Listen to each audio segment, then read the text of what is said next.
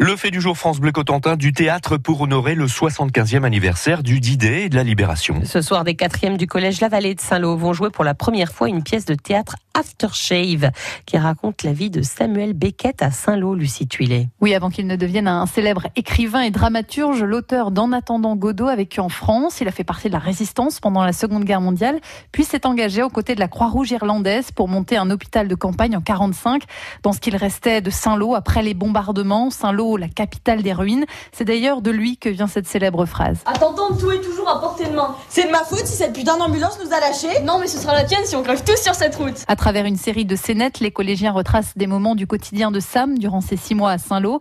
Une pièce intitulée Aftershave d'Igor Futerer, dramaturge venu en résidence ici au Collège La Vallée durant deux mois l'année dernière.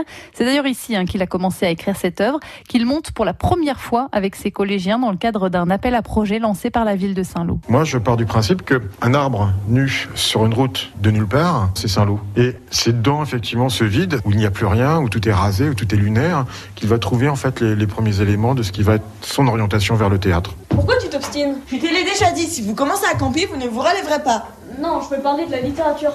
Oh, euh, bah c'est pareil, je ne m'obstine pas, j'avance. Ici, Sam est campé par des filles comme par des garçons. Tous les élèves de la 4e D participent, devant ou en coulisses, de l'accessoiriste aux acteurs. Moi, ça me fait vraiment plaisir. Enfin, je trouve vraiment que ça change vraiment notre quotidien. Je dis pas que là, on ne travaille pas, ça reste du travail quand même, mais c'est plus ludique. Bah, d'abord, oser le faire. Je pensais que ça allait être plus dur, aussi pour le texte, mais en fait, on fait la scène une, deux fois avec le texte, et après, ça rentre tout seul. C'est quasiment automatique. Des élèves qui, pour la plupart, ne connaissaient pas Beckett avant et qui ont aussi beaucoup appris sur l'histoire de leur ville, raconte par exemple Rokaya. Je sais que quand même ça a été détruit à 98% et que tout ça, en fait, tout ce qu'on voit, c'est de la reconstruction, etc. Et il y avait un hôpital irlandais, ce que je savais pas. Il y a une acquisition de connaissances, ça, ça fait partie de mon théâtre, et qu'en même temps, un public d'adolescents puisse s'en emparer. Ça, pour moi, effectivement, c'est une des plus grandes réjouissances, une des plus grandes satisfactions. Et comme la Seconde Guerre mondiale est au programme de la troisième, sourit le dramaturge, ils auront un coup d'avance. Merci Lucie. Lucie Tuilet, le fait du jour, vous le retrouvez, vous le podcastez sur francebleu.fr.